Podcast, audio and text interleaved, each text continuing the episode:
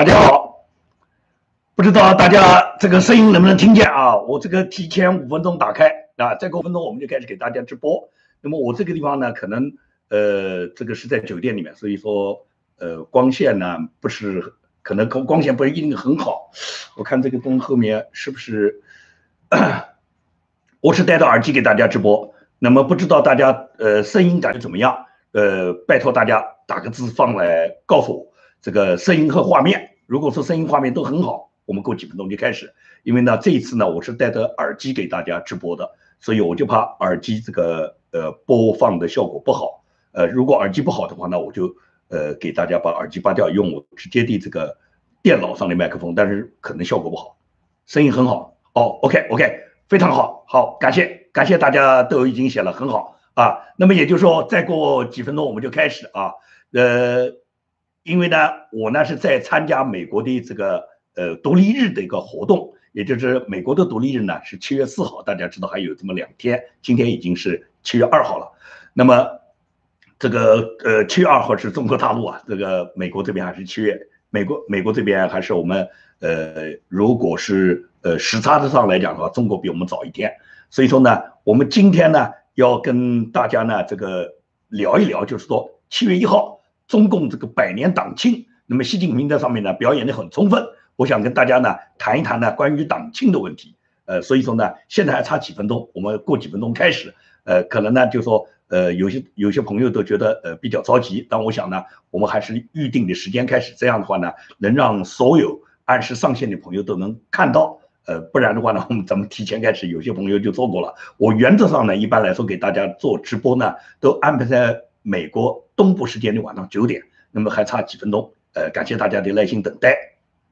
啊，我看到我们有好几个管理员都在都在现场，非常感谢啊！因为呢，很长时间没给大家做直播了，这一次呢是正好呢，我来参加这个呃美国独立日的活动，就 July Fourth。呃，因为共产党的这个七月一号的这个百年党庆啊，说几句重话就是百年寿终，不是毛新宇写过什么祝他什么长命百岁嘛？那百岁已经到了，这个现在呃百年之后就是办丧事了，所以说呢，共产党就准备结束，因此我们没有兴趣关心这个中共呃共产党他是是怎么样去呃这个死去活来他们去争斗，死是他们必然的，无非就是早死一天晚死一天而已，所以说大家一定要有这个信心。很多人谈到就是共产党会不会死的时候，都觉得强大的很啊。这个你怎么怎么看出他马上就死呢？你回顾一下历史就知道了。你看大清朝当年也强大的很啊，呃，非常那个大清朝非常强壮，那些公子哥们，这那些王爷们，他们一个个在外面耀武扬威啊。但是实际上他们早就把钱财都转移到租界去了，然后呢，把他们自己家里面很多重要的一些亲属呢。都已经呢，就是说安排到租界啊，甚至是移到海外，或者是放到香港去了嘛。他们也知道这个大清国风雨飘摇，没有那么几天了嘛。那果真就是，呃，大清国最终就是一命呜呼了。所以说呢，你不要认为他强大，他这种强大都是表面的，就跟苏联共产党一样嘛。你说今天中共的强大，他跟当年的苏共强大，难道是不是一样的吗？苏共强大的时候也非常牛啊。可以讲，全世界的这个，尤其是欧洲、东欧的很多共产主义国家，跟着苏联这个在对抗美国啊，对抗全世界。他们从二战之后对抗了将近半个世纪啊，那最后就是苏东不是，就是一天之内就土崩瓦解了嘛。所以说，不要认为共产党有多么强大，他这个所谓百年党庆，实际上就是百年寿终啊，基本上就差不多了。这是我呢，这个在我临出发之前给大家做了一期节目啊，就是说中共他这个百年党庆实际上是百年祸害，这一百年来他从来没有对人民做过一件积德的事，而对全世界戕害的事呢，他不知道做了多少。那么现在来讲的话呢，中共呢这个习近平，因为我出发的那天，习近平还这个天安门城楼他还没表演啊，所以说他很多表演的内容呢，当时我还没看到。那么今天的节目呢，就可以跟大家谈一谈。关于习近平他在天安门城楼上面他的发表的这些豪言壮语了，呃，和大家谈一下呢，这个关于呢，呃，习近平讲的所谓外来势力，讲的他的这个习近平本人的天下情怀，这是呢，我想跟大家呢，呃，讨论的主要话题。好，时间呢已经来到了美国东部时间的九点，那我们也就开始我们今天晚上正式的节目。那么首先要跟大家呢，就是，呃，汇报一声，我呢是因为参加呢。七月四号，美国这个 July f o r c e 的这个独立日活动，到好几个州去参加活动，还巡回走这么两三个州，所以说呢，这个时间比较长，大致呢要至少一个礼拜，所以这个礼拜呢不能给大家出节目，我只能是根据我自己这几天参加活动的这个间隙呢，我来给大家呢做一到两次直播，只要我能抽出时间。今天呢，我想给抽出时间呢，给大家谈一谈呢，关于这次百年党庆，习近平谈到的外来势力。和习近平向全世界表达的这个天下情怀，同时也跟大家谈一下香港在昨天出现了一个英雄，叫梁建辉，就是梁建辉首任港警。那么最终梁建辉自己呢，他这个出师未捷身先死，以身殉国。我想跟大家也谈论一下。好，我们一个一个来谈。先说习近平在这次这个党庆会议上，习近平的表演，大家都看到了。这个习近平在这次七月一号。这个中共百年党庆，他这个大会上面呢，他个人展明的天下情怀是什么呢？习近平的情怀呢，就是他要这个征服全世界。但是呢，习近平他不敢这样讲，他动不动就说什么，说我们不称霸，我们从来不对外，就是说不对外呢，我们进行发动战争去奴役他人。实际上，习近平不是讲他不想去奴役啊，他是没这个本钱啊。他在任何时候都表现什么？表现出他自己这个叫一是一党独尊。第二个表现他他自己个人呢，他个人的这个呃，也就是叫一言九鼎，他自己的这个九五之尊。那么习近平，你可以看到我们这次天安门城楼上面出台啊，习近平是有一大批呢中共的高级领导人陪同他出来的，除了军人之外，军人嘛肯定是做军装，其他人大家看到都是做西装，而且基本上都是深黑色的西装，白色的衬衫，这是基本上是中办要求的。也就是每个领导人你都得穿这个服装，那么带领带呢，就是大家各自佩戴一条领带。唯独习近平一个人打扮成跟毛泽东一样，他穿的中山装，由他呢成为呢这个至高无上的领袖。在这个过程中呢，中共的高层领导人，尤其元老呢，很多人都来做做做出陪啊，然后呢给习近平捧场啊，让习近平要向全世界宣告。就是我在中国树立我习近平现在的老大地位，这个地位呢，已经绝对跟毛泽东平起平坐，甚至按习近平的想法，已经超过毛泽东了。因为他认为他至少比毛泽东的时候有钱啊，老毛的时候治国时候，老毛没死，口袋里面没多少银子啊，也就是搜刮的那些钱财，只供老毛和老毛的那些所谓开国元勋他们自己吃喝玩乐。但是呢，中国的老百姓和普通的中国的这些中低层的官员呢，他们还是生活的没有那么富裕的。而现在就不同了，习近平领导下，中国哪怕一个村长都富富可敌国啊。那么至于高级干部，哪一个人没有个呃呃几千万几个亿啊？哪一个人不在海外有个几栋豪宅啊？所以说，习近平他觉得呢，他现在比毛泽东成功呢，是因为呢，他现在有钱，他世界世界这个 GDP 第二嘛，全球 GDP 第二嘛，世界大第二大经济命运共同体嘛。啊，所以世啊世界第二大经济共同体嘛，所以说习近平他很得意，他有钱。那么在这个时候呢，习近平就希望元老们呢都出来捧场。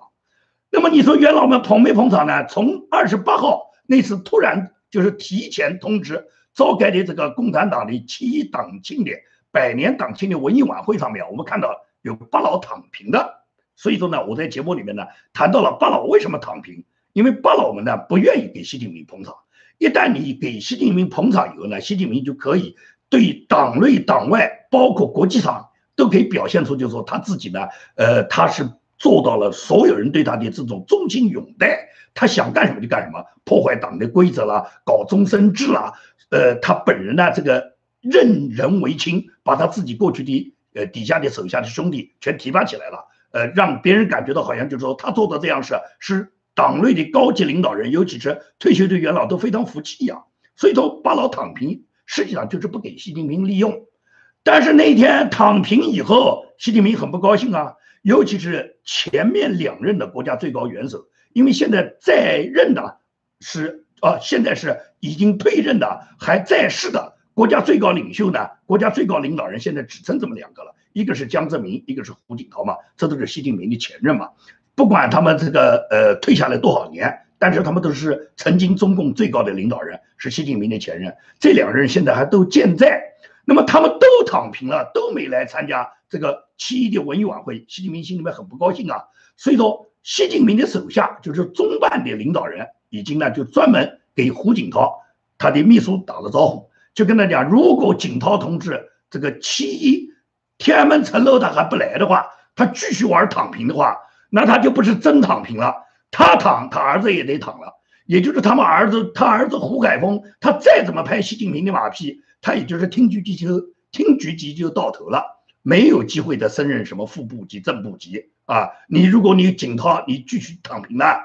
所以胡锦涛只好咧着鼻子啊，躺不下来啊，因为儿子在做官啊，他就不像温家宝啊，温家宝他儿子温云松早就是亿万富翁，早就赚了不知道多少钱，也不在乎你给我个一官半职，所以说呢，他不在乎习近平要不要把他儿子马上提拔给一个什么省部级，弄个什么中央委员、中央候补委员，而胡锦涛就不这样想了，胡锦涛的儿子走的是官位道路啊，他是要要上位啊。已经忙活了那么几年，到现在还这个厅局级，连个副部级也没混到，都五十岁了。胡锦涛想想看，心里面多么难过啊！当年胡锦涛五十岁不到，都是政治局委员，马上当常委了，准备接班了。而他儿子混到了五十岁才弄了个厅局级，这个胡锦涛觉得差距太大。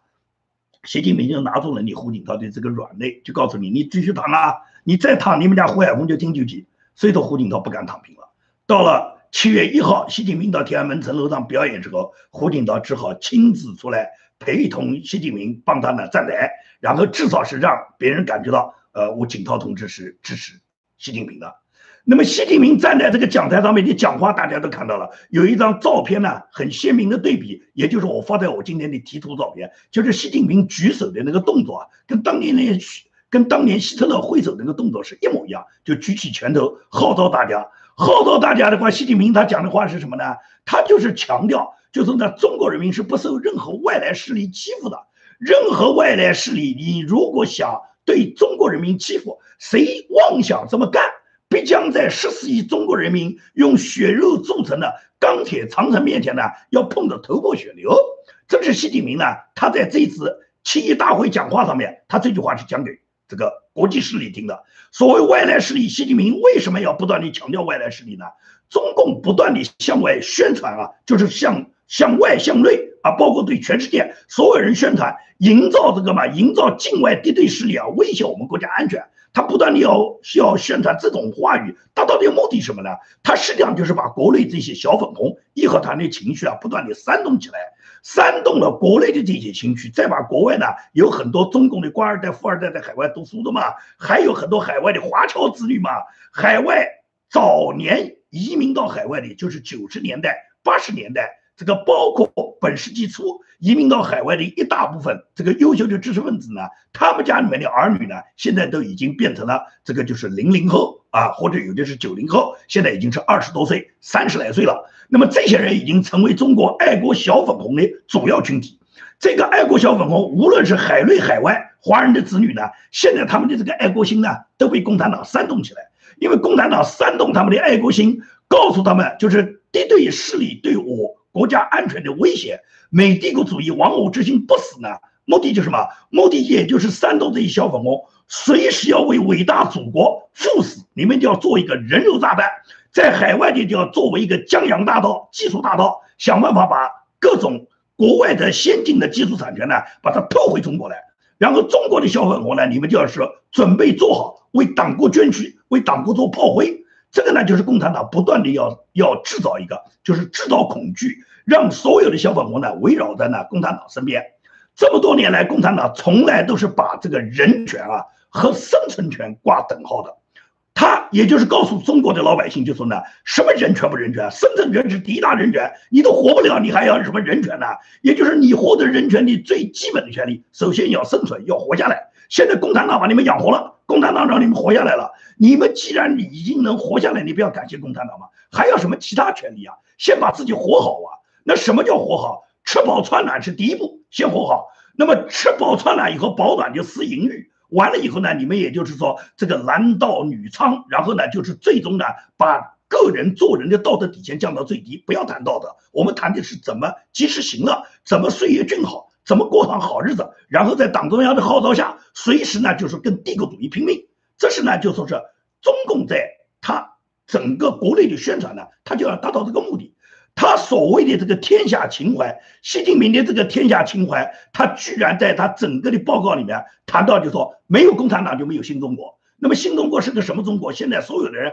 动不动高喊着唱着共产党的一首歌，什么没有共产党就没有新中国。这个新中国在所有的这个普通的草民的心目中，这个中国实际上就是一个这个九命连心，也就是你不过是一个韭菜的命，但是呢，你是一个镰刀的心。而真正持镰刀的这些人呢，就像习近平这种持镰刀的人呢，他就不断的要号召你们，告诉你们，没有共产党就没新中国，现在没有习近平就没有新世界啊！也就是习近平现在成了全世界的领导人，全世界都在看的习近平的天下情怀。而习近平的天下情怀是什么？按照中共官媒给习近平在对外宣传，就说习近平是人类命运前进的方向，习近平的光辉已经照亮了全球。也就是没有习近平的光辉，这个全球就暗淡了。也就是中共在不断的去吹嘘习近平他个人的这个多大的这个权威，他实际上就是什么？实际上习近平就是要营造营造所有的人呢要跟随共产党，然后呢跟随他这个习近平。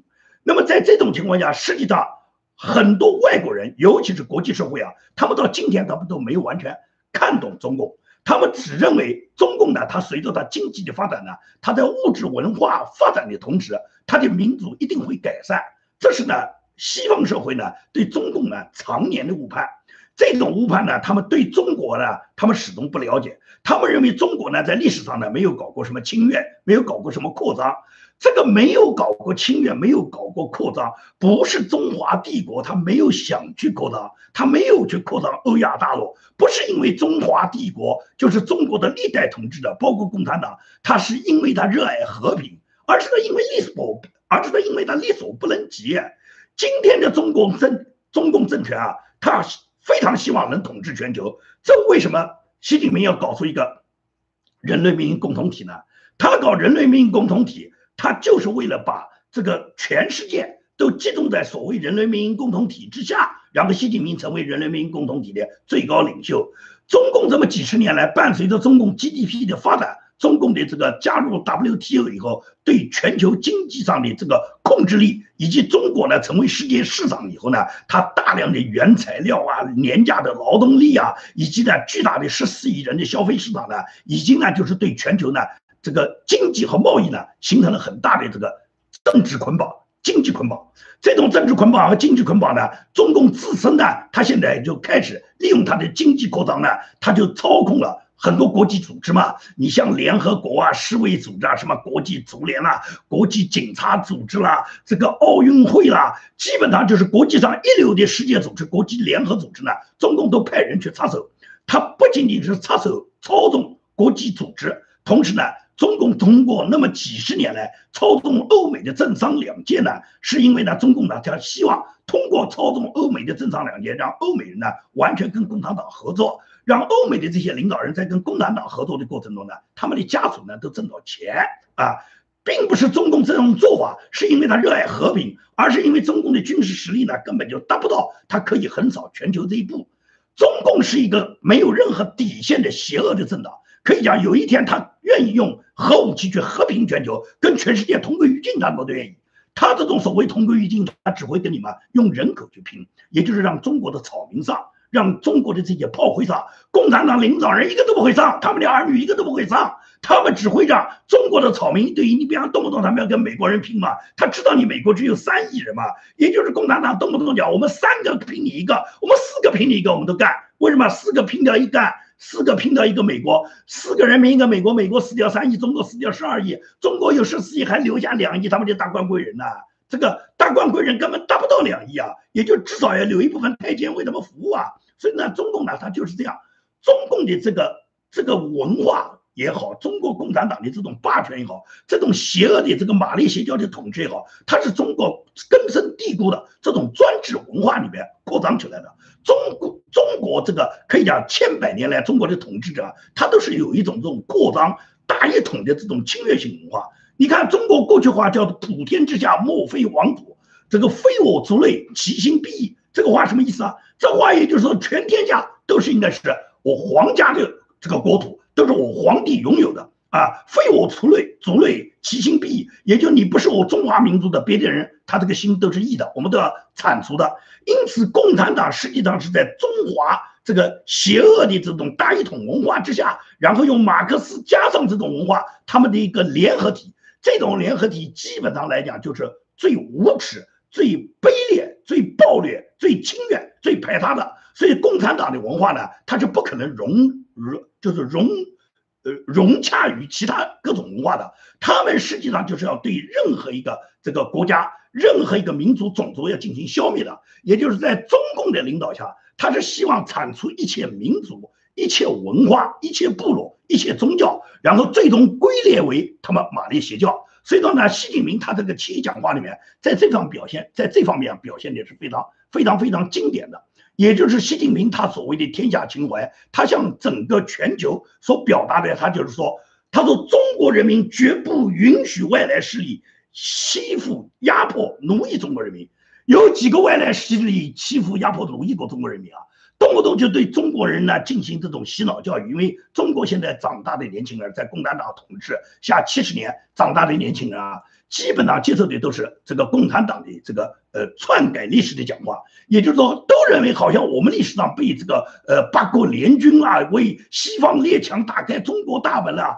对中国人怎么奴役、怎么侵略了。你回头看看这些历史，你都知道，都是因为什么？大清朝和人家签订的合约不好好去执行，人家这个教父洋人。那些传教士到中国来，他们给中国建立了医院，建立了学校，给中国普及文明。而中国是从老佛爷，就是大清朝开始，动不动就杀洋人、烧教堂，然后毁灭先进文化。是你先这样干，然后这个才有什么八国联军、英法联军火烧你圆明园，然后惩办你中国的皇帝。那是因为就什么？你背信弃义哇！因此来讲的话，就是中国。中共所继承的中国传统里面是最无耻的东西，所以共产党他从他自己建党以后，他无论他在井冈山也好，在延安也好，他都是先杀自己人啊。所以习近平动不动讲我们不称霸，我们在世界各地我们不会去这个欺负、去压迫别的人。你不压迫别的人，你专门压迫自己人啊！专门压迫中国人啊！被他们杀掉的中国人太多了。他们说过去我们没有欺负外国人，我们以后也不会欺负外国人。他们这个话没讲错，他们没这个本钱去欺负外国人，他们只会欺负本国人，只会屠杀本国民众。他们未来他们还是屠杀本国民众，因为中国有的是韭菜，十四亿老百姓他们就可以任意屠戮。这就是共产党他所他所做的这些这一系列的动作。所以，习近平他这个百年党庆呢，实际上是做了一个总结，总结就是什么？总结共产党这么一百年来他怎么杀人的，然后他跟外跟海外呢，就是号召，就说我们不不管你们的事，你们别管我们的事，我们关起门来打孩子，我们国家有没人权，关你们什么事啊？你们别管我们的人权，我们只杀我们中国的老百姓。但是，习近平他在他杀害中国老百姓的同时，他对全球只是抱着一个。极具扩张的野心的，所以说他要搞什么“一带一路”啊，他搞二二零二五啊。现在美国也去反，就说反制中国。这次呢，这个 G 七会议上面，拜登和西方工业七国呢是制定了强大的西方 G 七国家的这个“一带一路”，也就是要推行一个几十万亿美元的一个计划，在全球呢营造呢西方的一带一路，以及呢，拜登在美国呢，他也是希望。在美国建造大量的基础设施，把美国的桥梁啊、码头啊、美国那些机场啊、美国的高速公路啊、美国的这个呃这个叫什么高铁啊、它的这个捷运啊，呃，通通美国都想把它搞起来。但是美国搞这个起来的话，共产党实际上是很高兴的。拜登做的事都是迎合共产党。你看起来他在美国，他讲起来他是在美国发展大基建，但是你要知道这个大基建要谁来干呢？美国是有钱。美国投得了这个钱，问题是来谁来施工，谁来操作？因为美国人几十年没有做过这种大基建的这种项目了。因为几十年来呢，这个推行全球化以后呢，基本上就是全球很多制造产业啊，很多建筑行业啊，它基本上都是工薪化，尤其美国很严重，欧洲也是很严重。美国现在根本没有这种施工力量。没有这种施工的这个人工，你说有一些这个呃年轻的啊，这个包括一些非法移民啊，呃或者是一些这个呃从这个南美过来的这些非法移民，包括一些黑人啊，他们有这个呃有这个有这个劳动力，他们肯干活，他们肯干活不错啊。但是话讲，他们的这个成本很高啊，他们的用工成本比中国高得多啊。所以说，你看这个全世界所有的重大工程只要招标，中国呢百分之九十都能中标。为什么都能中标呢？第一个就是说工价低，它报价特别低。报价低的原因是，首先共产党它所使用的各种原材料价格便宜嘛。中国的原材料都是粗制滥造的嘛，它这种材料偷工减料的材原材料，看上去表面那么光鲜，但实际上它这个材料根本就不过关。建筑材料上来讲，不会是用上去今天就断，但是人家这个要求寿命是一百年、八八十年的，中国根本达不到。等到十年、二十年出了问题以后，出了问题再修修补补。目前来讲，你看上去多么好。所以呢，那共产党他他去到全球去接工程，他首先就是原材料价格便宜，第二个就是他人工低嘛。那么中国的人工可以讲是全世界最最便宜的人工啊，并且是中国的建造速度奇快，也就是人家比方说十年搞好的工程，中国可能三年两年就好了。为什么呢？他日夜加班加点，大量的工人往上扑，根本不在乎你工人在施工过程中哪一个人死掉，死掉就死掉，给他们家里面赔点钱，别的人再上。中国愿意挣钱不怕死的工人有的是。所以在这种情况下，这些工程，尤其一些复杂工程，那些什么海底隧道啦，那种跨海大桥的桥梁啦，有一些高铁项目啦，还有一些机场啊，呃，包括一些大型的深水港制造，这些复杂的这种尖端项目啊，可以讲老外呢，施工经验也好，施工人马也好，是不如中国的。中国搞这些建设，他们的速度很快，他们的报价低，他们的人工低廉，然后呢，这个他们的建造速度快。至于工程质量很差，工程质量是很差，但是它建造好的那一刻，它交付的那一刻，并不是那么差的。这时候让你感觉到好像看上去不错啊，那个大楼也很光鲜的造起来了，那个地铁跑起来看上去也很漂亮，但是很可能是人家，你像纽约的地铁用了一百年了都没问题，中国的地铁可能二十年、三十年就不行了。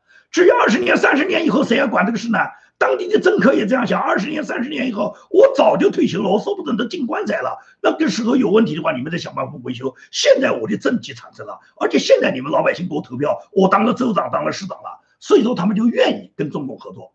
中共除了有这个产品成本上的优势，还有行贿成本呢，还有行贿优势呢。他可以大量的用金钱去行贿那些海外的那些政商两界的主要负责人。用大量的金钱去收买你们，收买你们的家族。那到这个时候，你觉得有几个竞标工程的人跟中国，你还能竞争过竞争得过中国啊？除了行为成本，人家还有性出为路呢，还有美色呢，派大量的女人，类似于像芳芳这样的人，那三天把你那个市长、州长一睡，你还有什么工程拿不下来啊？所以中共有行贿的优势，有性贿赂的优势，有成本建造的优势，有速度上的优势。又看上去表面非常光洁的优势，到了这时候，你什么工程？你说你最终你能进，就是不，你别的部门竞争部门你能竞争得过中国？所以说，全世界现在推出的这么几十万亿的工程，真的如果开始建造的话，如果没有宣布是跟中国脱钩，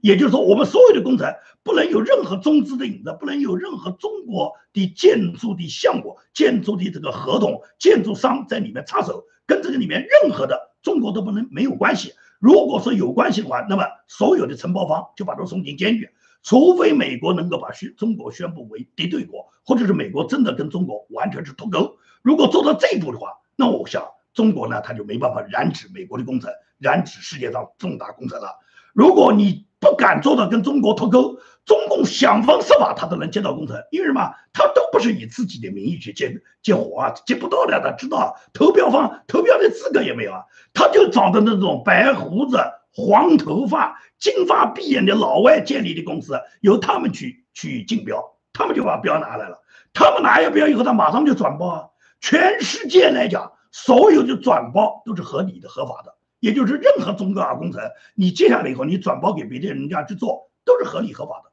在这种情况下，也就是说，很多老外他接了工程，他就转包，他包给中国人了。除非我不讲吧，发标方能够建立跟中国脱钩，根本不让中国这个插手，那差不多。所以说，不解决好共产党的问题啊，不解决好习近平为首的共产党对全世界的撕裂啊，全世界是不会安宁的。现在西方国家呢，他认识不到这一点，可以讲几十年来他们对中国判断都是失误的。我今天要跟大家讲讲，大家讲的第二个话题就是谈到香港的这个梁建辉。梁建辉是非常好的一个小伙子，这个小伙子是一个这个牛呃牛奶公司的。这个这个公司呢，在梁建辉逝世以后呢，感觉到十分心痛，发表了一个讣告，对这个梁建辉他造成的不幸呢，表示了一种这个表示一个深切的这种怀念。当然了，激起了大量的小粉红对他的这个污蔑了。啊，也就是说，他实际上是一个暴力。其实梁建辉今年的暴力已经来得太晚了。梁建辉是在七月一号，也就是香港被共产党统治回归二十四周年那一天，他呢自己手刃港警。那么最终呢，他在手刃港警，打算跟这个港警同归于尽的过程中呢，他又对自己的胸口插了一刀。最终呢，就是让他呢自己出师未捷，他本人呢先那个为为国尽忠，也就是说，他为自由、为民主、为捍卫香港的这个尊严，他是献出了他自己年轻的生命。所以梁建辉呢是一个了不起的英雄，只可惜我认为呢出现的晚了一点。如果在二零一九年，如果出现了像梁建辉是这样的人物啊，如果是对待的不是一个普通的港警，是香港警务处的领导人，像。这个卢伟聪啊，像这个邓炳强啊，啊，或者是这个保安局局长，这个这个叫什么？香港的一些主要领导人，呃，李家超啊，这个梁振英啊，林郑月娥啊，呃，如果是对着香港的这些主要领导人，有一个人今天落到了这个港警的这个结果的话，那我觉得香港的历史可能就未必像现在这样了。现在呢，这个呃梁梁建辉呢，只是用他自己这个英雄的行为呢。为大家呢树立了一个光辉的榜样，可惜啊，梁建辉呢自己呢未出师未捷。那么对梁建辉这个现象的发生呢，我要谈的是什么呢？不简简单单的是认为呢，就是香港的拥护派呢，大家呢都是应该像梁建辉这样。梁建辉这个行为呢，呃，确确实实呢是很鼓舞，但是话讲，用自己的这个生命付出代价呢太大了啊，太大了，这个没有必要呢，就说是用自己的命拼他那条狗命啊。但是我们要看到一个什么现象？也就是说，梁建辉这件事情发生啊，国际社会要绝对的检讨。当年一九九七这个香港回归中共的时候呢，在八十年代，英国跟中国政府签订中英香港声明的时候，当时是怎么说啊？当时是说香港回归中国是一国两制，是所有它原有的资本主义制度完全不变，它只不过主权属于中国。中国也仅仅是在香港驻军，驻军的目的是为了捍卫国防。中共只拿回香港的外交权和国防权，其余的权利全部在香港。香港是港人治港，完全是香港自我管理，并且是按照原本的西方的资本主义这种模式。那么当时中共给出的这么一个蓝图的话呢？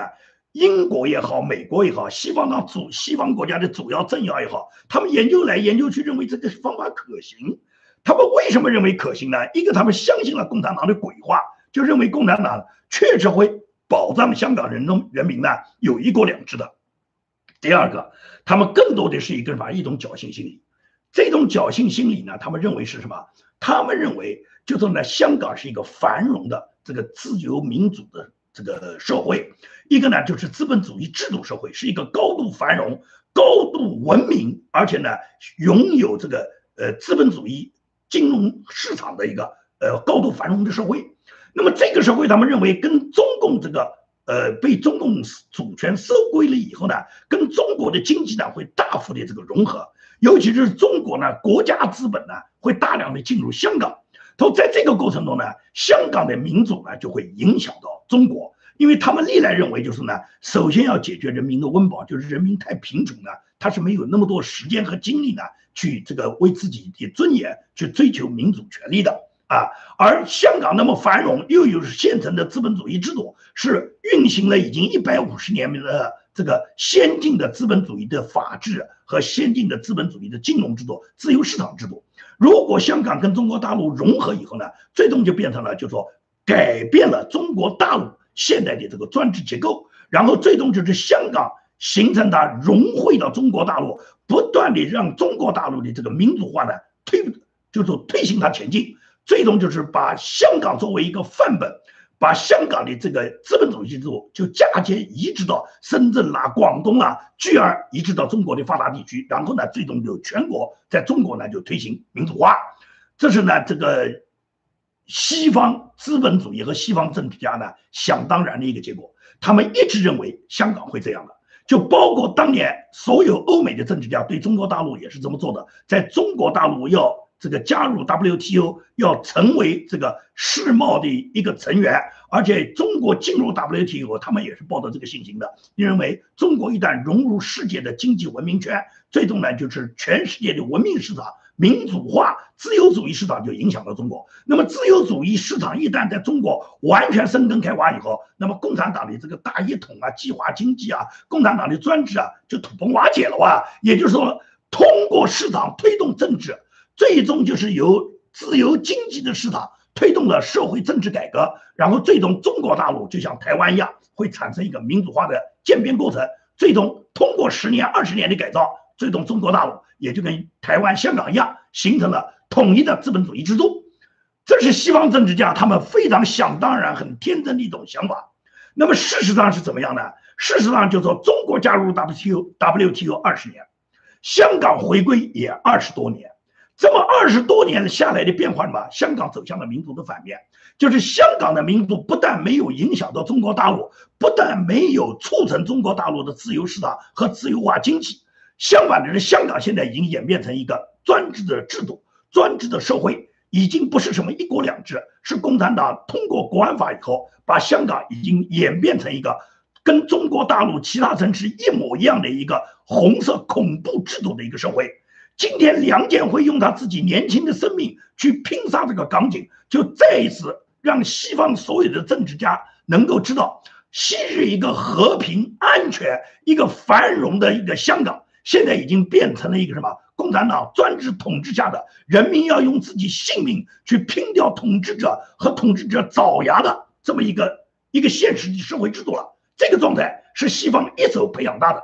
所以从从香港它的蜕变啊，共产党在香港的演化就可以看到是西方对中国所有政策的失败，也同时我们可以看到西方这种所谓对全球不称霸。对什么外面我们没有侵略、没有扩张的想法，完全是骗人的鬼话。香港就是他们试验田，就是他们第一个做的。做完了香港，他们就准备把香港的方式把它嫁接到台湾去。这是中共的，他一定要做的。所以习近平在这次七一讲话里面对台湾，他仍然是强调绝不允许台湾出现独立啊，就是绝对反对台独分子。同时，中华民族要维护统一，我们要建立一个统一的全民族的国家。这个统一全民族的国家，大家不要狭隘的认为它仅仅是对台湾认为它要建立一个全统一的全民族国家，它包含了全世界所有国家里面存在的华人民族和华人后代，都是习近平要去统一的。习近平要去统一，最终就是统一全世界啊！要把红旗插遍全球，当然把红旗首先要插上白宫了。所以说呢，我们总结现在这个香港的。走到这一步就是民主的反面。香港的民主自由化，它的市场就是这市场机制没有影响到中国大陆，反而把中国大陆它去影响了香港，把香港改变成了一个专制社会。这就像西方一直是希望通过西方的文明进入中国以后，进入全球化以后，由于中国已经融入全球化，西方应当是把它的自由文明和它的民主思想已经在中国大陆生根开花。然后把中国大陆已经演变成一个民主国家，不但没有这样去做，相反的呢，是今天中国的红色专制呢已经渗透到全球，在美国是演变的最典型的。今天美国所发生的所有的黑命贵、安提法，美国所发生的所有的共产主义，呃，这个各种实验，共产主义的各种组织对美国的所有民主制度的颠覆，都是共产党长期对美国渗透，对美国意识形态进行。对美国意识形态进行颠覆的一个结果，所以说你一定要看到，今天全世界的文明都受到中共的挑战。习近平他这个七一，他所展示的，他本人所表达的所谓他这个要抗击外来势力，他实际上就是通过他这个建党百年，对全世界发布出的他的一个战狼式的咆哮，就表示他习近平总有一天，当他积聚了力量以后，他会把这个世界毁于一旦的。因为他用这个武汉病毒已经对全世界进行了这个可以讲远远超于第二次世界大战进行的这个破坏的效果，而到今天，习近平仍然可以继续把他的病毒散播到全世界，最终就是习近平通过病毒的方式去让美国也好，让西方国家也好，让他们最终就失去战斗力嘛。因为习近平知道嘛，如果是两军对垒，就凭共军那点本钱，到哪来跟美国去打的？真正开战的话，美国一天就把中南海占领了，所以说他不会去跟你用武力去硬拼，因为他知道拼不过。那么，但是他可以什么，在海外大量的渗透他的这个红色，他的这个红色爪牙，也就是大量的小粉红，大量的共产党的这些红红二代、官二代，以及大量的小粉红，颠覆这个西方民主制度的这些呢，这个维护共产党专制体制的这些小粉红，把这些人先散播到全世界，让他们在当地对当地的意识形态进行散播和颠覆，在这个过程中，然后中共再去释放病毒。因为病毒是一个最容易消灭人口，也最容易让当地人民进行恐慌，同时也是最快的能摧毁当地的经济、摧毁当地政府的公信力的最有力的一个手段。美国大家就已经看到历历在目，在美国没有遭受到武汉病毒这个对美国的侵吞之前、打击之前，美国的经济是非常繁荣、非常强大的。川普总统领导下的美国，可以讲，无论是它的 GDP，美国的这个就业率。美国它的这个整个的物价水平，美国的就业水平，美国的军事强大，以及中东的和平指数，都已经达到了可以讲叫历史上的最好。但是疫情一来，那也就是川普玩不过疫情。这个疫情一到，随便你哪个领导人你抗不过，因为什么？疫情来大量的死伤，大量的这个人都回到家里面去躲避疫情，都不能上岗，也就是一下子经济就崩溃了嘛。同时，大量的死亡，人们的自信就崩溃了嘛，人们的信心就崩溃了嘛。更何况，川普还面临着那么强大的民主党和共产党勾结的所有的这些他的敌对政治派，在不断的污蔑打击他呢，然后再发起了黑命贵和安迪法的运动啊。所以在一系列的对川普、川普的这个包围下，共产党动用这些手段。因此，你再强大的川普，你再有能力，最终也被共产党这个病毒武器打败。所以，共产党在去年。通过武汉病毒这一招，他已经对全世界试了一下，他感觉到非常好用。因此呢，他现在仍然在秘密制造着更大、更强劲的这个病毒武器。这个呢，在美国，无论是美国的这些优秀的对共产党已经判断的非常清楚的政治家，类似于像蓬佩奥这一类的，已经清清楚楚的看到，这个中共仍然制造的更新更全的武器，准备对全世界再次祸害，而且这次祸害比上一次的力度还要大。所以说，要铲除这个所有的病毒的货源，要真正的维护全世界的安全和和平，要保证全世界人民不再受病毒奴役的话，那只有把共产党铲除。共产党一旦消灭，习近平一旦灭亡，整个共产党被人类清算，把中国变成了民主国家以后，那么所有的病毒的这个危害呢，在全世界呢就彻底铲除了。所以这是摆在西方国家面前最严峻的一个话题。因此，习近平这次七一在建党百年上面，他所发表的各种讲话，实际上让全世界的这个政治家都再次看清了中共对全世界他这种企图扩张和霸权的这种他这种野心，以及呢，共产党他运用这种这个生化武器对全世界进攻的手段，同时也是通过香港我讲的梁建辉他这个挺身刺警的这个行为，让全球。都看到了，香港一个被中共仅仅是以一国两制欺骗为名收回的这么一个昔日繁荣的一个东方之珠金融都市，它现在已经演变成共产党专制之下的一个跟中共所有他统治下所有城市一模一样的一国一制的专制化的这个城市，这就说明西方对中国对共产党所有过去的幻想已经完全破灭了，已经完全失败了。因此，通过这件事是让我们再次看清了。共产党的邪恶，所以说呢，我认为西这个西方通过这件事几件事是可以明确的认清中共的这个本来面目的，那么最终让西方能够痛下决心，最终剿灭中国。那么同时，当然了，广大的中国人民也绝对不能讲说我们坐以待毙，因为绝大部分的中国人呢，现在被共产党统治之下的一种呢是麻木不仁。也就是过一天和尚当一天和尚撞一天钟，还有一部分人在那岁月静好，总觉得这件事跟我没有关系。但是他不知道，你不谈政治，政治一定在谈你。你认为跟你没关系，等到那个跟你有关系，那个大难到了你头上时候，那时候你来不及了。所以这些话呢，我们再怎么讲呢，没有用，因为呢，你永远叫不醒一个装睡的人。所以说，我们不需要去叫醒那些装睡的人，而只需要去唤醒那些积极想给自己寻找出路的人。好。今天的节目呢，我就跟大家讲到这里。那因为呢，我还在这个呃出外出差活动中，因此这个时间呢比较紧张，我呢也没有那么多时间给大家每次呢把节目做那么长。我只要有时间，就会抓紧时间呢，能给大家凑起凑起时间来做个一到两期直播。那么正式的节目呢，在这个一周后啊，争取在一周就能够恢复，最多不超过十天，也就不超过七月十号，肯定能跟大家把我原来的录播节目做到全面恢复。好，感谢大家。谢谢大家的支持，谢谢大家在线观看。